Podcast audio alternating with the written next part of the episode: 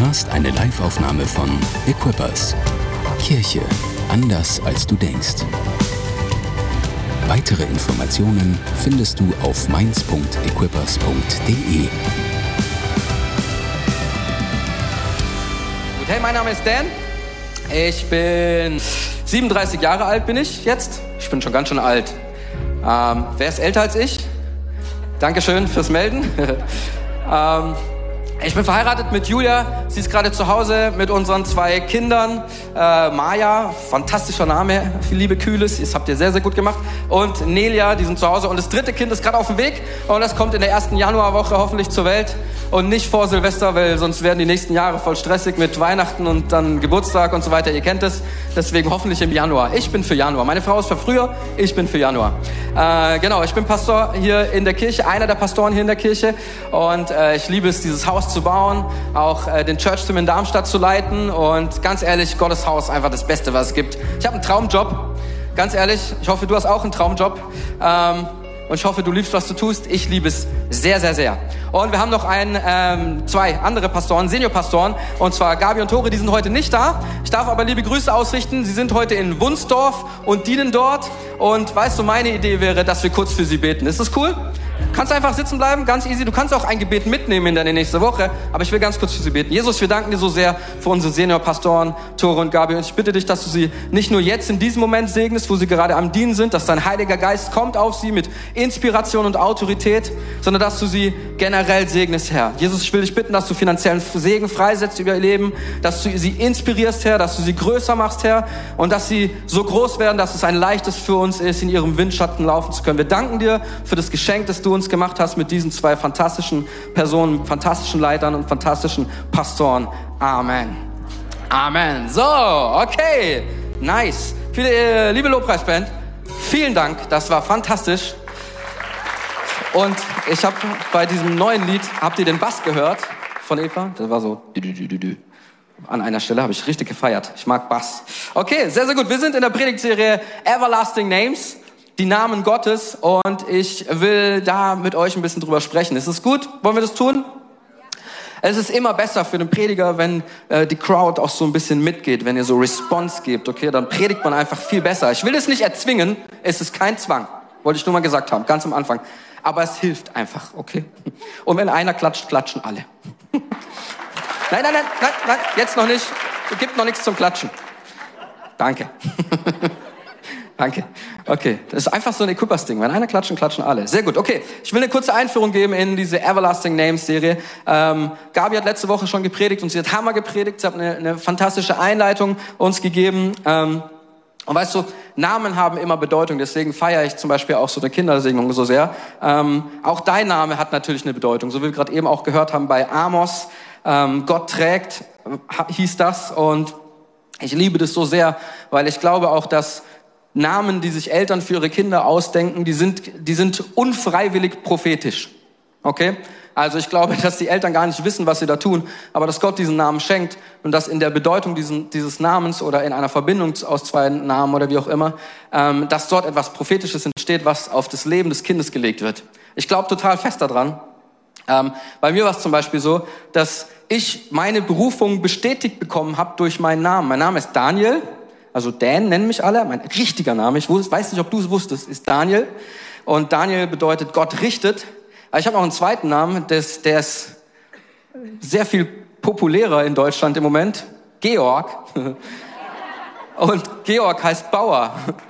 Und ich dachte mir so, ja, nice, Bauer, richtig gute Berufung. Äh, aber Gott hat tatsächlich auf diesem Weg zu mir gesprochen und hat gesagt, hey, du wirst ein Bauer sein. Und ein Bauer, der geht auf das Feld und der sät die Samen aus. Und ein Bauer, der hat eine ganze Herde, die er irgendwie behütet und so weiter. Er ist nicht nur ein Hirte, er ist ganz viele andere Sachen auch noch. Und äh, auf dem Weg hat Gott mir bestätigt, dass ich irgendwann mal Pastor werde. Und das, ich find's geil. habe ich ja schon gesagt, Traum, Traumjob, nicht nur Job, sondern Berufung. Und genauso hat Gott auch was auf dein Leben draufgelegt. Ich will dich ermutigen, was, falls du nicht weißt oder vergessen hast, was dein Name bedeutet, google das mal, nicht jetzt, nach dem Gottesdienst. Nach dem Gottesdienst. Ich weiß, du wirst es jetzt gerade nicht tun. Side-Eye. Okay. Okay. Ähm, und vielleicht kennst du das auch. Manche Namen, die haben so eine, die, die, die, die werden zu etwas, Oder du, dir fällt der Name ein, wenn du etwas hörst, was mit diesem Namen zu tun hat. Das wird quasi eine Verbindung, oder? So, das ist quasi die Predigtserie, über die wir ja gerade sprechen, über diese Namen Gottes und wir verbinden diese Namen mit einer Eigenschaft von Gott. Und so gibt's auch verschiedene Namen und ich würde gerne ganz kurz mit euch einen kleinen Test machen, ob ihr, den, äh, ob ihr auch ein paar Namen wisst. Ähm, äh, Namen oder, oder Begebenheiten oder Ausdrücke oder Zitate und ihr müsst quasi den Namen finden, okay? Wir fangen ganz einfach an. Und ihr müsst den Namen finden. Das ist jetzt nicht biblisch. Alle können mitmachen. Mein Schatz. Wer ist das? Gollum. Alle wissen das natürlich. Natürlich, okay. Nächster. Luke. Ich bin dein Vater. Wer ist das? Darth Vader, richtig. Und schon sehen wir, ah, da ist eine Verbindung, oder? Zwischen dem Namen und zwischen dem, was auch immer die Jungs da gemacht haben. Oder hier, Mama hat immer gesagt, das Leben ist wie eine Schachtel Pralinen. Man weiß nie, was man kriegt. Wer ist das? Forrest Gump. Forrest Gump. Äh, und dann gibt's noch den hier. Geschüttelt, nicht gerührt. Wer ist das? James Bond, natürlich, natürlich. Und so entstehen super leicht Eigenschaften, Attribute von jemandem, die Verbindung zu einem Namen. ist cool, oder? Und Gott hat so viele verschiedene Namen. Und wenn wir in die deutsche Bibel reinschauen, das hat Gabi letzte Woche schon so gut erklärt, dann steht da immer Herr oder eben Gott. Aber wenn du in die, ähm, in die Originaltexte reinschaust, dann sind dort verschiedene Benennungen für Gott. Und das hat sie letzte Woche so gut erklärt, dass es zum Beispiel drei Hauptnamen für Gott gibt, die zum Beispiel Elohim heißen. Elohim, mächtiger Gott oder Schöpfer. Oder das zweite ist Jahwe, ich bin oder ich bin da für dich, der nahe Gott. Und dann gibt's noch Adonai, Herr oder Meister. Und dann gibt's quasi zu diesen drei Hauptnamen gibt's sozusagen, also das ist wie wenn es der Vorname ist und dann kommt noch ein Nachname dazu. So eine Art Bezeichnung noch. Da wäre zum Beispiel El, El ist die Kurzform von ähm, Elohim, El Shaddai, der Gott, der Allmächtige. El Roy, der Gott, der mich sieht. YahwehRophet oder Yahweh Rapha, der, der Gott oder der Herr, der heilt. Oder auch Yahweh Zuri oder Yahweh Zur, der Herr, mein Fels. Also es gibt quasi, das war jetzt die Einleitung, das, jetzt wisst ihr alle, okay, also das gibt quasi einen Vorname, Nachname und so weiter und so fort, okay. So, so verhält sich das. Und heute wollen wir über einen Gott, Namen Gottes sprechen und dieser Name ist El Kana oder El Kna. Ich erkläre das ganz kurz. Das El, das ist wie gesagt die Kurzform für Elohim und das steht für der starke, der mächtige, der kräftige Gott. Gott selbst sozusagen. Übrigens auch ganz viele Namen, vielleicht auch von dir, hat die Namung EL. Das ist quasi eine Gottesendung. Ja, zum Beispiel bei mir Daniel. L ist die Gottesendung. Also Gott richtet, also richtet Gott sozusagen. Ist ja falsch schon bei Hebräisch, also ihr versteht. Ähm, Und Kana, das bedeutet der eifersüchtige Gott, der leidenschaftliche Gott, ein verzehrendes Feuer. Es ist also ein hochemotionaler Name. Ein hochemotionaler Name. El Kana, sag mal El Kana. Okay, jetzt gehen wir ein bisschen ins Hebräische rein. Ich habe einen Tipp bekommen von jemandem. Und zwar unter dem ersten Buchstaben ähm, unter dem Kopf ist der erste Buchstabe, steht ein Patach und dieser waagerechte Strich unter dem Kopf, äh, dieser Patach eben, der deutet darauf, der, der deutet darauf hin, dass das erste Vokal nur angedeutet wird. Also das erste A wird weggelassen, könnte man jetzt so sagen, aber keiner weiß es genau, weil keiner spricht mehr dieses alte Hebräisch. Aber dann würde man den Namen so aussprechen. El Kna. Sag mal El Kna. El Kna. Ja klar, kenne ich El Kna. Okay, sehr, sehr gut. So, so weit, so gut, oder? Ist schon mal, haben wir alle schon mal was gelernt, das ist doch schon mal gut. Und wir sprechen also heute über Eifersucht oder auch über Leidenschaft. Ähm, Eifersucht, Eifersucht und Leidenschaft, das ist, äh, sind quasi die, das ist der Stoff, aus dem 90 Prozent der Songs heutzutage gemacht sind. Auf jeden Fall 90 Prozent der R&B-Songs. Kennt ihr vielleicht? That boy is mine. Das ist jetzt nicht gesungen gewesen, aber gesund. Und ihr erkennt das Lied. Das ist direkt, direkt, das ist Eifersucht. Das ist direkt Eifersucht. So. Oder auch das verzehrende Feuer, kennt man vielleicht auch heutzutage noch aus der Popkultur. Mein Freund Lukas und ich, wir wollten mal in einen Film gehen von Liam Nielsen. Das ist so ein Action-Schauspieler. Und der, der rächt sich immer an allen. Er ist, er ist, er ist das personifizierte, verzehrende Feuer. Er macht immer alles platt. So, da wird irgendwie seine Tochter wird entführt, er killt alles, die ganze Welt. Nur er und seine Frau, äh, seine Tochter bleiben übrig. Gefühlt ist jetzt nicht so. Oder auch John Wick. Wer kennt John Wick? John Wicks Hund wird abgeknallt, er killt alle. Er ist das verzehrende Feuer. Er macht einfach alle platt. Und es sieht auch noch cool aus. Mann, der Typ, ey. Er ist ein verzehrendes Feuer. Da gehen wir vielleicht auch noch mal ganz kurz rein. Aber wir gehen zuerst in die Bibel rein. Mein erster von zwei Punkten oder sowas. Ich weiß gar nicht, ob ich zwei Punkte habe, aber mein, die erste Überschrift, die ich hier habe, ist der eifersüchtige Gott El Kana oder El Kna. Gott ist eifersüchtig und er hat auch allen Grund dazu. Gott ist eifersüchtig. Und wir gehen mal kurz in die Bibel rein, in 2. Mose 34, 11 bis 14. Und da lese ich mal ganz kurz vor. Dort steht, hört genau zu, was ich euch jetzt sage. Ich will die Amoriter, Kanaaniter, Hethiter, Perisiter, Hiviter und Jebusiter vor dir vertreiben. Schließt mit den Bewohnern des Landes, in das ihr zieht, auf keinen Fall Verträge ab, damit sie euch nicht zum Stolperstein werden. Reißt stattdessen die heidnischen Altäre ein, zertrümmert ihren heiligen, ihre heiligen Säulen und haut ihre Götzenpfähler um. Und jetzt kommt der wichtigste Satz hier. Ihr sollt keinen anderen Gott anbeten, denn der Herr ist ein eifersüchtiger Gott. Denn der Herr ist ein eifersüchtiger Gott. Gott sagt es selbst sechsmal im Alten Testament, dass er eifersüchtig ist. Er sagt es selbst. Und diese Szene ist, nachdem Aaron das Volk, äh, also Mose war auf dem Berg, war kurz weg und Aaron hat auf das Volk gehört und sie haben sich so eine goldene Kuh irgendwie machen lassen und als Götze angebetet. Und Götze ist halt ein anderer Gott. Und Gott findet es überhaupt nicht cool und sagt zu Mose, ey, pass mal auf, macht es nicht.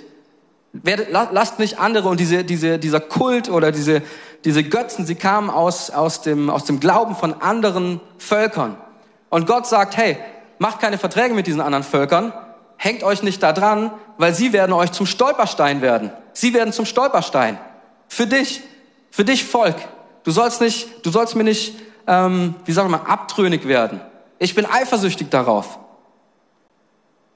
Und wenn wir jetzt sprechen über Eifersucht, dann haben vielleicht einige von euch ein eher negatives Gefühl bei dem Wort.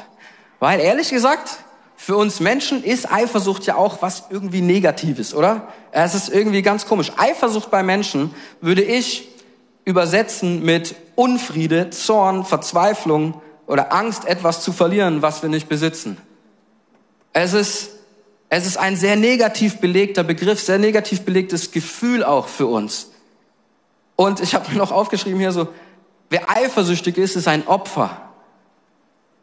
Ich weiß nicht, ob du das kennst, vielleicht ist es nur da, wo ich herkomme so, aber so, wer eifersüchtig ist, der hat seine Gefühle nicht im Griff. So, du bist ja voll das Opfer, du musst doch gar nicht, musst doch gar nicht eifersüchtig sein. Das ist doch alles in Ordnung. Du bist schuld, wenn du eifersüchtig bist. Irgendwie. Es ist schon interessant, oder? Dass wir uns irgendwie, also, keine Ahnung, ja, du bist schuld, so nach dem Motto. Eifersucht ist eine negative Schwäche von uns Menschen. So denken wir oft und häufig. Und vielleicht ist es auch so, aber da gehen wir nachher noch rein. Eifersucht ist eine surreale, subjektive und unbegründete Angst für Menschen mit wenig Selbstwert. Das ist so, finde ich, die Aussage, die die Welt, die die Gesellschaft auf Eifersucht projiziert. Surreal, subjektiv, unbegründet und für Leute, die sich sowieso als viel zu klein sehen. Nur diese Leute sind eifersüchtig. Leute von Format, Leute mit Status, die sind nicht eifersüchtig. Das sind richtige Gewinner, oder? Das sagt so die, die, die Gesellschaft, sagt das so. Wir Menschen sind am ehesten eifersüchtig aus egoistischen Gründen übrigens. Eifersucht bei Menschen ist zum großen Teil tatsächlich eher Neid. Und ich würde auch ganz gerne diese zwei Begriffe, Eifersucht und Neid, ein bisschen voneinander trennen. Weil wir sind oft einfach neidisch. Neidisch auf etwas, was wir selbst nicht haben. Eifersucht hat man, wenn man, wenn die, also Neid hast du, wenn du etwas willst, was du nicht besitzt. Und Eifersucht hast du, wenn dir etwas fehlt, was eigentlich deins ist.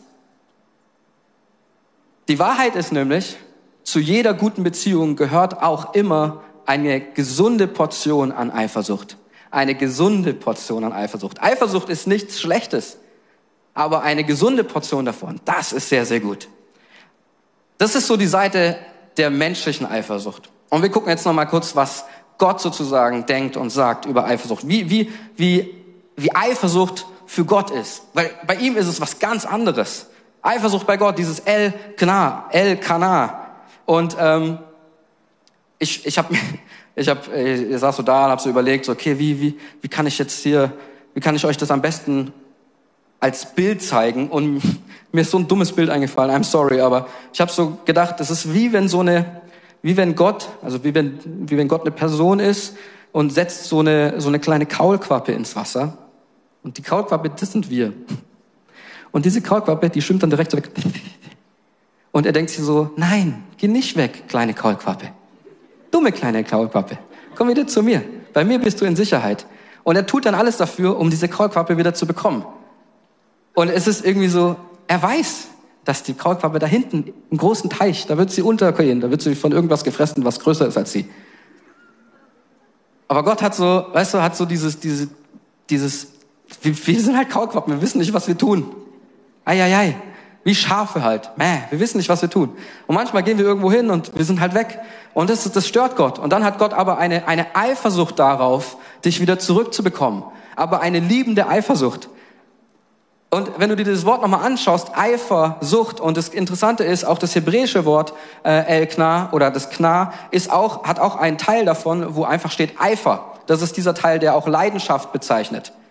Und Eifersucht ist die Sucht nach der Eifer, die Sucht nach der Leidenschaft, die, die Sucht, Su Sucht, die Sucht, die Sucht nach etwas, etwas hinterherzugehen. Ich bin süchtig danach, mich zu ereifern für meine Schäfchen. So ist es vielleicht für Gott. Besonders wenn ich sie nicht habe. Besonders wenn ich sie nicht habe, habe ich großen Eifer daran, sie wiederzubekommen. Das ist Gottes Leidenschaft. Das ist Gottes Eifersucht. Es ist, ich habe dich nicht, ich habe großen Eifer, dass du wieder zu mir zurückkommst. Ganz ehrlich, er hat sogar eine ganze Organisation darum gebaut, die nennt sich heutzutage Kirche. Das ist seine Eifersucht damit wir eben keine Verträge machen mit anderen Völkern, mit anderen äh, Götzen und so weiter, sondern dass wir zu ihm zurückkommen. Der Ansatz von Eifersucht ist bei Gott komplett anders als bei uns Menschen. Bei uns sehr negativ, du hast deine Gefühle nicht unter, unter, unter, unter Kontrolle, du bist ein Opfer. Und bei Gott ist es so, ey, ich will dich zurückhaben, aber aus einem liebenden Herzen, aus einem guten Antrieb. Bei Gott drückt sich Eifersucht so aus, es gibt keinen anderen aus mir, außer mir. Es gibt keinen anderen außer mir. Und ganz ehrlich, wenn, wenn dieses Kaulquappenvolk weiß ja gar nicht in dem Moment, als wir in diese Bibelstelle hineinschauen, dass es die anderen, dass es die anderen Götter gar nicht gibt. Aber Gott weiß es. Gott sagt, es gibt nur mich. Und kleine Kaulquappe schwimmt weg und denkt sich, ja, es sind bestimmt auch andere. Nein, nein, nein. Dumme kleine Kaulquappe. gibt nur mich. Ich bin dein Gott. Komm zu mir zurück. Da ist nur ein Gott, das sagt Gott, das drückt die Eifersucht von Gott aus. Und jetzt mal eine Frage. Die müsst ihr nicht beantworten, ist eine rhetorische Frage. Wann ist jemand eifersüchtig? Und ich habe es gerade eben schon kurz angeteasert. Eifersüchtig ist jemand, wenn er nicht hat, für was sein Herz schlägt. Er hat nicht das, für das sein Herz schlägt. Und wofür schlägt Gottes Herz? Gottes Herz schlägt für sein Volk. Gottes Herz schlägt für dich. Gottes Herz schlägt für eine Beziehung, nachdem er sich so sehr sehnt, sehnt mit dir. Und was trennt uns von dieser Beziehung? Uns trennt von dieser Beziehung Sünde. Sünde ist das, was uns trennt von Gott. Sünde ist das, was ihn eifersüchtig werden lässt. Sünde trennt uns davon und Sünde sagt, du kannst ihn oder sie nicht haben, Gott. Und kommt dazwischen eine Zielverfehlung. Gott ist nicht sauer auf dich, weißt du, Gott ist sauer auf deine Sünde. Und er ist eifersüchtig, dass du wieder zurückkommst. Weißt du, er will, dass unsere Gedanken ständig bei ihm sind. Er will nicht, dass wir weg sind von ihm. Da gibt es diesen wunderschönen Psalm, Psalm 1, ganz am Anfang. Glücklich ist der, der Tag und Nacht über dein Gesetz nachsinnt, nachdenkt. Das ist das, was Gott will. Er will, dass wir ganz nah bei ihm sind. Er will nicht, dass da eine Trennung ist zwischen dir und ihm. Das ist dieser leidenschaftliche, dieser eifersüchtige Gott. Er hat dich so sehr lieb. Er hat uns alle so sehr lieb. Er will nicht, dass da eine Trennung ist.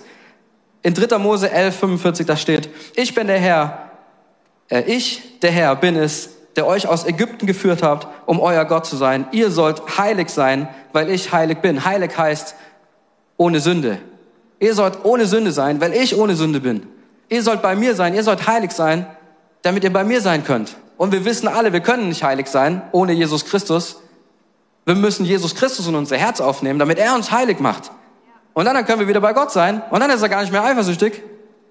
Meint es ja was Gutes, wenn er eifersüchtig ist. Aber Eifersucht bei Gott bedeutet auch, dass wir eben gerade nicht bei ihm sind. Heilig sein, damit wir nicht fallen für die Sünde oder für andere Götzen. Jetzt mal ganz ehrlich, jeder von uns hat in seinem Leben Götzen, hat Dinge in seinem Leben, die ihn ablenken von Gott. Bei manchen ist es vielleicht, keine Ahnung, Schminke oder irgendwelche Tutorials gucken zu viel. Manche Leute spielen sehr gerne irgendwelche Kartenspiele und investieren viel Geld da rein. Ich zum Beispiel. Ich spiele kein Glücksspiel, wollte ich nur mal sagen. Das ist Magic, das sind so Trading Card Game. Okay, es ist schon vorbei. Manche Leute fahren zu viel Fahrrad zum Beispiel, geben dafür viel Geld aus. Ich zum Beispiel. Das ist aber Sport, das ist gut. Manche Leute geben zu viel Geld aus für Klamotten. Ich nicht. Aber du vielleicht. Jeder hat irgendeinen Götzen in seinem, in seinem Leben. Jeder hat irgendetwas was ihn trennt von Gott, was wir anbeten, was wir anstatt ihm an erste Stelle setzen, mit dem wir den Tag anfangen vielleicht. Instagram, ist das das Erste, was du aufmachen willst am Tag? TikTok, ist das das Erste, was du aufmachen willst? Dein Handy generell? Irgendwelche YouTube-Videos angucken, die erste halbe Stunde deines Morgens, weil du nicht aus dem Bett kommst? Ich kenne das Leben von euch Jugendlichen so gut. Ich bin 37 und immer noch jugendlich, trust me. Aber da ist etwas, was eine Distanz bringt. Und Gott will, dass wir eine Distanz bekommen zu diesem Götzendienst. Er will, dass wir weggehen davon. In 2. Mose 34, 12 bis 13 dort schläst, steht, schließt mit den Bewohnern des Landes, in das ihr zieht, das haben wir gerade eben schon gelesen, auf keinen Fall Verträge ab, damit sie euch nicht zum Stolperstein werden. Reißt stattdessen ihre heidischen Altäre ein, zertrümmert ihre heiligen Säulen und haut ihre Götzenpfähle Pfähle um. Oft ist es so, dass wir als Christen so sind wie diese Völker, heidnische Völker, die irgendwelche Götter anbeten, aber wir sind manchmal nur die verchristlichte Version davon. Oder? Ha. Erwischt. Mist. Es ist, bei Gott ist es so, es ist der innig brennende Wunsch Gottes, den Menschen vor verletzender Sünde und Trennung gegenüber ihn zu beschützen und zu bewahren. Und das ist seine Eifersucht. Das ist seine Eifersucht. Das ist eine wunderschöne Eifersucht. und er ist ein brennender Gott. Ein leidenschaftlicher Gott dafür, dass du zurückkommst ins Haus Gottes. Dass du zurückkommst zu ihm. Dass du jeden Morgen zurückkommst zu ihm. Dass du jeden Morgen sagst, sagst weißt du was, heute ist die Gnade neu. Gestern war Kacke. Ja, ich weiß, ich habe verkackt. Aber heute ist ein neuer Tag. Und Gott, ich folge dir nach. Und wenn das nicht passiert, dann ist Gott eifersüchtig für dich und er brennt für dich. Er ist ein verzehrendes Feuer für alles, was sich dem in den Weg stellt. Er denkt sich, ey Mann, ich brauche dich wieder. Ich brauche dich wieder. Und ich werde mich drum kümmern, dass es auch so wird. Du bist vielleicht heute hier in dieser Kirche, weil Gott sich den Plan gemacht hat, dich zurückzuholen in seine Familie. Du bist vielleicht heute hier, weil du genau das hören musst. Weil du hören musst, ich kämpfe um dich.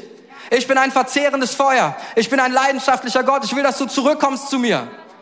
Und ich will dich heute wirklich einladen, vielleicht auch noch mal drüber nachzudenken und eine Entscheidung zu treffen am Ende dieses Gottesdienstes eventuell. Weißt du, oft ist es so, wenn ich etwas Falsches tue, und vielleicht geht's dir auch so, dann kann ich die Eifersucht Gottes schon in meinem, in meinem Herzen spüren. Ich mache was, was nicht gut ist, und ich merke schon, ja, ja, ja, ja, ja, ja, jetzt ist Gott wieder eifersüchtig. Und ich spüre noch nicht mal so diesen, diesen Hammer der Sünde, aber ich spüre schon die Eifersucht, wie Gott sagt, ah, das war nicht geil. Ich will dich wieder zurückhaben. Was machst du da? Ich gebe dir eine neue Chance. Das ist dieser eifersüchtige Gott. Ich liebe so sehr. Wir haben so ein Eheversprechen in der Church. Uh, ich bin voll schnell heute. Eieiei. Wir haben so ein Eheversprechen in der Church, äh, was quasi werden Paare, die bei uns heiraten, äh, was sie sich, ja, was quasi über ihn ausgesprochen wird. Und ein Teil davon, den mag ich so gerne. Und dort steht drin, die Ehe ist eine enge, intime, exklusive Verbindung zwischen zwei Menschen, äh, zwischen zwei Menschen, in der außer Gott keine weitere Person Platz hat. Eine exklusive Verbindung. Und das ist das, was Gott will mit dir. Eine exklusive Verbindung zwischen dir und ihm. Und für die brennt er so sehr. Er ist dieser Gott, Elkana, der dafür brennt, für dich brennt. Ich find's so abgefahren. Elkanah, der eifersüchtige Gott.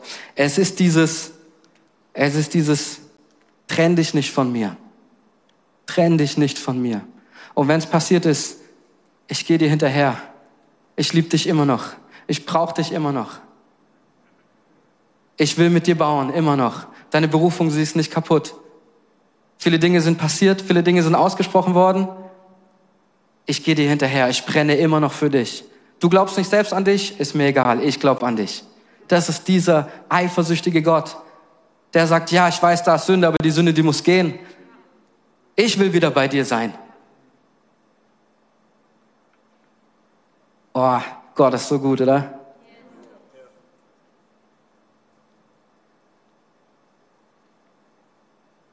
Gott ist aber nicht nur der eifersüchtige Gott, Gott ist auch der leidenschaftliche Gott. Elkanah, der leidenschaftliche Gott. Leidenschaft würde ich bezeichnen als Begeisterung, Mut, Energie, Liebe, Begehren, Hingabe, Feuer, Freude und auch eine Entschlossenheit. Da ist eine Entschlossenheit da. Wenn du Leidenschaft für etwas hast, dann bist du so entschlossen durchzuziehen. Ey, ich habe letztens äh, vor vor ein paar Monaten habe ich so eine ähm, Fahrradtour gemacht zum Bodensee von Mainz zum Bodensee und ich war so entschlossen, ich hatte so eine Leidenschaft. Und mir hat nach zwei, drei Tagen hat mir das Knie ultra weh getan. Und so die Kilometer, am Anfang bin ich so 114 Kilometer gefahren. Dann sind es irgendwie so, keine Ahnung, 95 gewesen. Dann waren es nur noch 70. Und am nächsten Tag waren es nur noch so 35 oder so. Aber ich war entschlossen. Ich habe gesagt so, nee, ich habe Leidenschaft dafür, ich will das schaffen. Und ich habe durchgezogen. Am letzten Tag bin ich nochmal 95 Kilometer gefahren, weil ich gedacht habe, jetzt ist auch vorbei. Aber ich war entschlossen. Wenn jemand leidenschaftlich ist, dann ist er so entschlossen, etwas zu tun. Und Gott hat Leidenschaft für uns und geht mit Leidenschaft hinter uns her und er gibt uns nicht auf. Und ich liebe das so sehr daran, ey. Ganz ehrlich, wenn Gott nicht diese Leidenschaft hätte, wenn Gott nicht dieser, dieser, dieser eifersüchtige Gott wäre, dann wären wir alle wahrscheinlich genau einmal bei Gott gewesen. So für, also die Besten von uns wahrscheinlich so für einen Tag oder sowas, zwei Tage vielleicht. Aber das wäre es dann gewesen. Aber weißt du, warum du noch mit, verbunden bist mit Gott selbst? Weil er Leidenschaft für dich hat und weil er dir hinterhergeht und weil er eine Eifersucht hat auf alles, was dich trennt von ihm. Deswegen, deswegen haben wir Verbindung zu ihm. Wir haben das nicht verdient. Gott ist so gut. Gott ist er, der das möglich macht.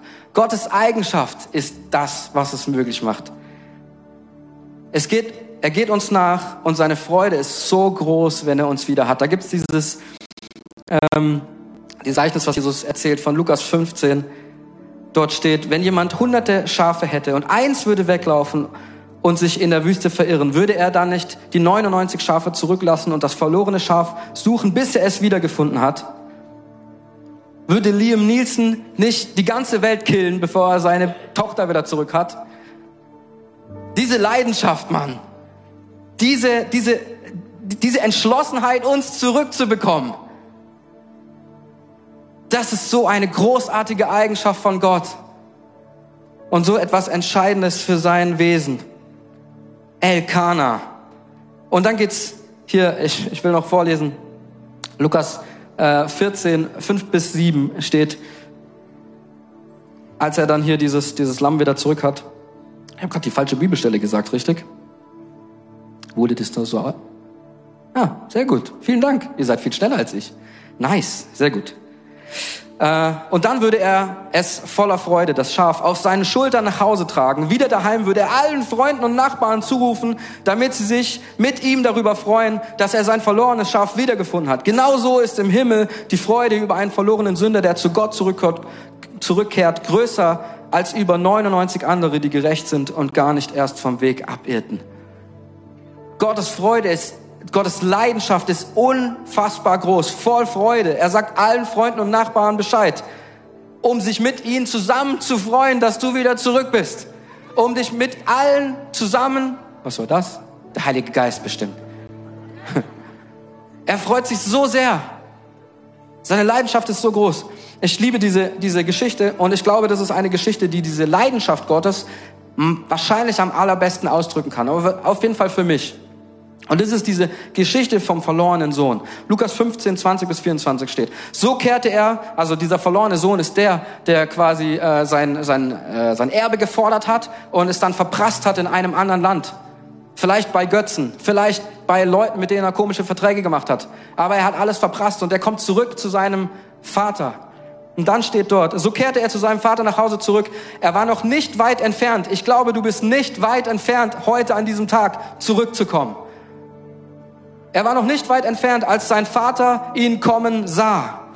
Voller Liebe und Mitleid, Mitleid, voller Midlife Crisis, voller Liebe und Mitleid lief er seinem Sohn entgegen, schloss ihn in die Arme und küsste ihn.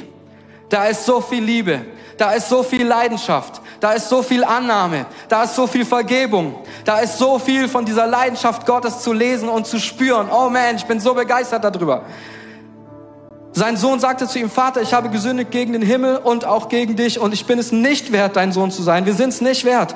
Aber sein Vater sagte zu, zu seinen Dienern, er geht nicht mal darauf ein, was sein Sohn sagt. Er geht nicht mal darauf ein, was die Sünde zu dir sagt. Die Sünde sagt zu dir, du bist schlecht, du hast es nicht verdient. Gott geht nicht mal darauf ein, was die Sünde sagt. Weißt du, Gott sagt was ganz anderes. Und was sagt der Vater hier? Aber sein Vater sagte zu den Dienern, Schnell, bringt die besten Kleider im Haus und zieht sie ihm an, holt einen Ring, stellt seine Autorität wieder her. Deine Autorität, sie wird wieder hergestellt, weil Elkanah dieser leidenschaftliche Gott ist. Holt einen Ring für seinen Finger und Sandalen für seine Füße und schlachtet das Kalb, das wir im Stall gemästet haben. Wir machen eine Party, weil du bist zurück. Wir machen eine Party, weil Gott hat Leidenschaft dafür, wenn du zurückkommst. Wir machen eine Party jeden Tag, wenn es sein muss weil du umgekehrt bist, weil er Leidenschaft hat. Denn mein Sohn hier, er war tot und ist ins Leben zurückgekehrt. Er war verloren, aber nun ist er wieder gerufen und ein Freudenfest beginnt. Du kannst kein Freudenfest leben ohne Leidenschaft. Gott liebt es so sehr, weil Gott so leidenschaftlich ist hat er einen Weg geschaffen für dich und mich wieder zurückzukommen. Immer und immer wieder. Immer und immer wieder.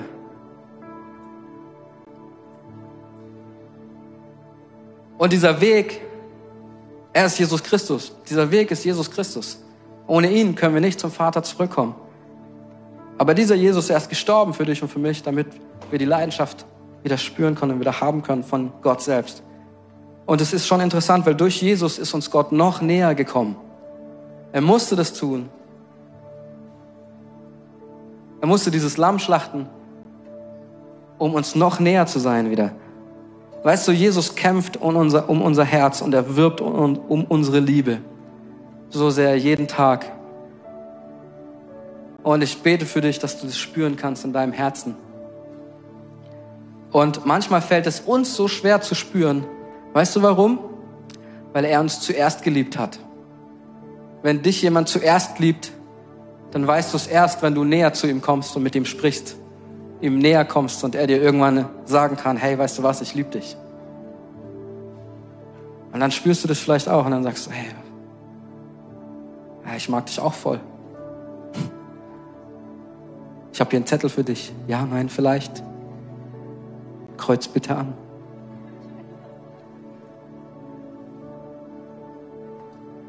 Ich habe noch nicht viel darüber gesprochen, über das verzehrende Feuer. Ich will nur eine kleine Bemerkung machen. Jesus rastet einmal komplett aus im Tempel, weil da Händler sich in den Tempel gestellt haben, in den Vorhof und irgendwelchen Kram verkauft haben ähm, und sie damit die Leute abgehalten haben, zu Gott selbst zu kommen. Und er geht in den Liam Nielsen John Wick Rage-Modus und schmeißt die Tische um. Pff, für euch. Macht euch vom Acker. Er geht richtig ab. Weißt du warum? Weil er Leidenschaft hat, dass die Menschen zu Gott kommen können. Deswegen, weil er Elkana ist.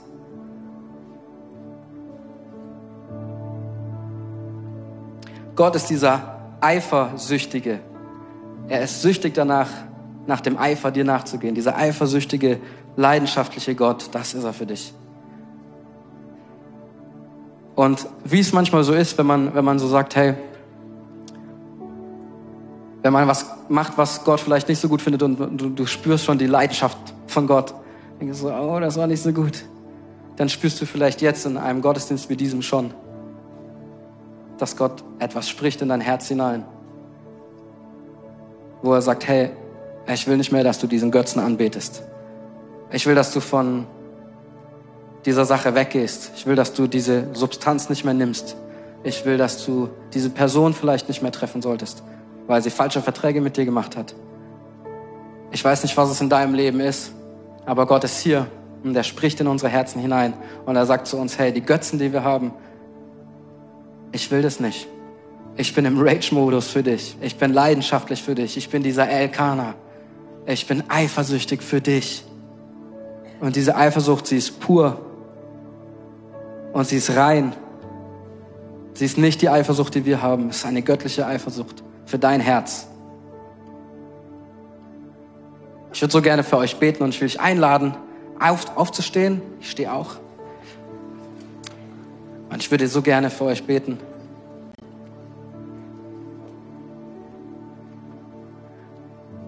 Weil ich glaube, dass es für uns alle dran ist, einen, einen Götzenpfahl abzuschlagen und einen Schritt zu gehen zurück in Gottes Richtung. Vielleicht ist es die Arbeit bei dir, vielleicht ist es, I don't know, dein Auto. Mit was verbringst du zu viel Zeit? Für was gibst du zu viel von dem, was Gott dir geschenkt hat, aus? Was ist die Leidenschaft, die er nicht mehr haben will in deinem Leben, weil du Leidenschaft haben sollst für ihn? Jesus, wir kommen jetzt zu dir und wir sagen dir, wir, wir schaffen es nicht ohne dich, Herr. Und Jesus, wir lieben dich so sehr, wir brauchen dich so sehr. Und wir spüren immer dann, wenn wir, wenn was nicht so gut läuft, Herr, wir spüren deine Eifersucht, wir spüren deine Leidenschaft für uns. Und dennoch tun wir es, Herr. Und Jesus, ich will, ich will einfach zu dir kommen mit der ganzen Kirche zusammen, Herr. Und ich will sagen, wir, hey, ganz ehrlich, es tut, es tut uns leid, Herr. Wir brauchen deine Vergebung darin. Wir wollen diese Götzen nicht haben in unserem Leben. Wir wollen dich haben, Herr. Wir brauchen deine Leidenschaft, Herr. Wir brauchen das Feuer, das in dir brennt, Herr. Und Jesus, wir wollen heilig sein dass wir zu einem heiligen Gott kommen können, Herr. Und wir wissen, wir können es nur durch dich tun. Jesus, wir wollen kommen zu dir und wir wollen deine Freunde sein. Wir wollen dir nachfolgen, Herr. Wir wollen von dir lernen, so sehr. Und wir wollen dir wirklich sagen an diesem Tag, vielen Dank, Herr. Vielen Dank für deine Liebe, die du zu uns hast, Herr. Vielen Dank für die Leidenschaft, die du aufrecht erhältst für uns, Herr. Vielen Dank, dass du eifersüchtig bist auf alles, was dich, sich in den Weg stellt, damit wir zu dir kommen können. Danke, dass du das hast, Herr. Danke, dass du dieser Gott bist, Herr. Danke, dass du dieser Elkana bist, Herr. Dass du mächtig bist, Herr. Aber dass du eifersüchtig bist, Herr. Dass ein Feuer in dir brennt nach jedem Herzen von jedem Menschen auf dieser Welt, Herr, von jedem Menschen hier in dieser Halle gerade, für jeden Menschen, der gerade im Livestream zuschaut. Danke, dass du, dass du mehr für uns hast, Herr, und dass du willst, dass wir dort hineinkommen, Herr, und dass du nicht aufgibst, dass du uns nicht aufgibst, Herr. Danke, dass du keinen Frieden hast, wenn wir nicht bei dir sind, Herr. Danke, dass du eine größere Perspektive für unser Leben hast, Herr. Und danke, dass du mit Power da reinkommst, Herr. Danke, dass du jetzt in diesem Moment Götzen umstößt, Herr. Danke, dass du uns die Kraft gibst, Ding, zu Dingen Nein zu sagen. Dass du uns die Kraft gibst, zu Personen Nein zu sagen, Herr. Dass du jetzt kommst mit deiner Klarheit und mit deiner Wahrheit, was wir tun sollen, Herr. Jesus, wir danken dir so sehr und wir brauchen dich so sehr. Und Jesus, wir wollen erklären, wir wollen proklamieren, dass du unser Gott bist. Dass du unser Elkaner bist, dass du Jahwe bist, Herr. Dass du der nahe Gott bist. Jesus, wir folgen dir nach. Und wir lieben dich so sehr. Danke für deine Liebe, Herr. Danke, dass du hier bist, Herr. Amen. Danke fürs Zuhören. Weitere Informationen findest du auf mainz.equippers.de.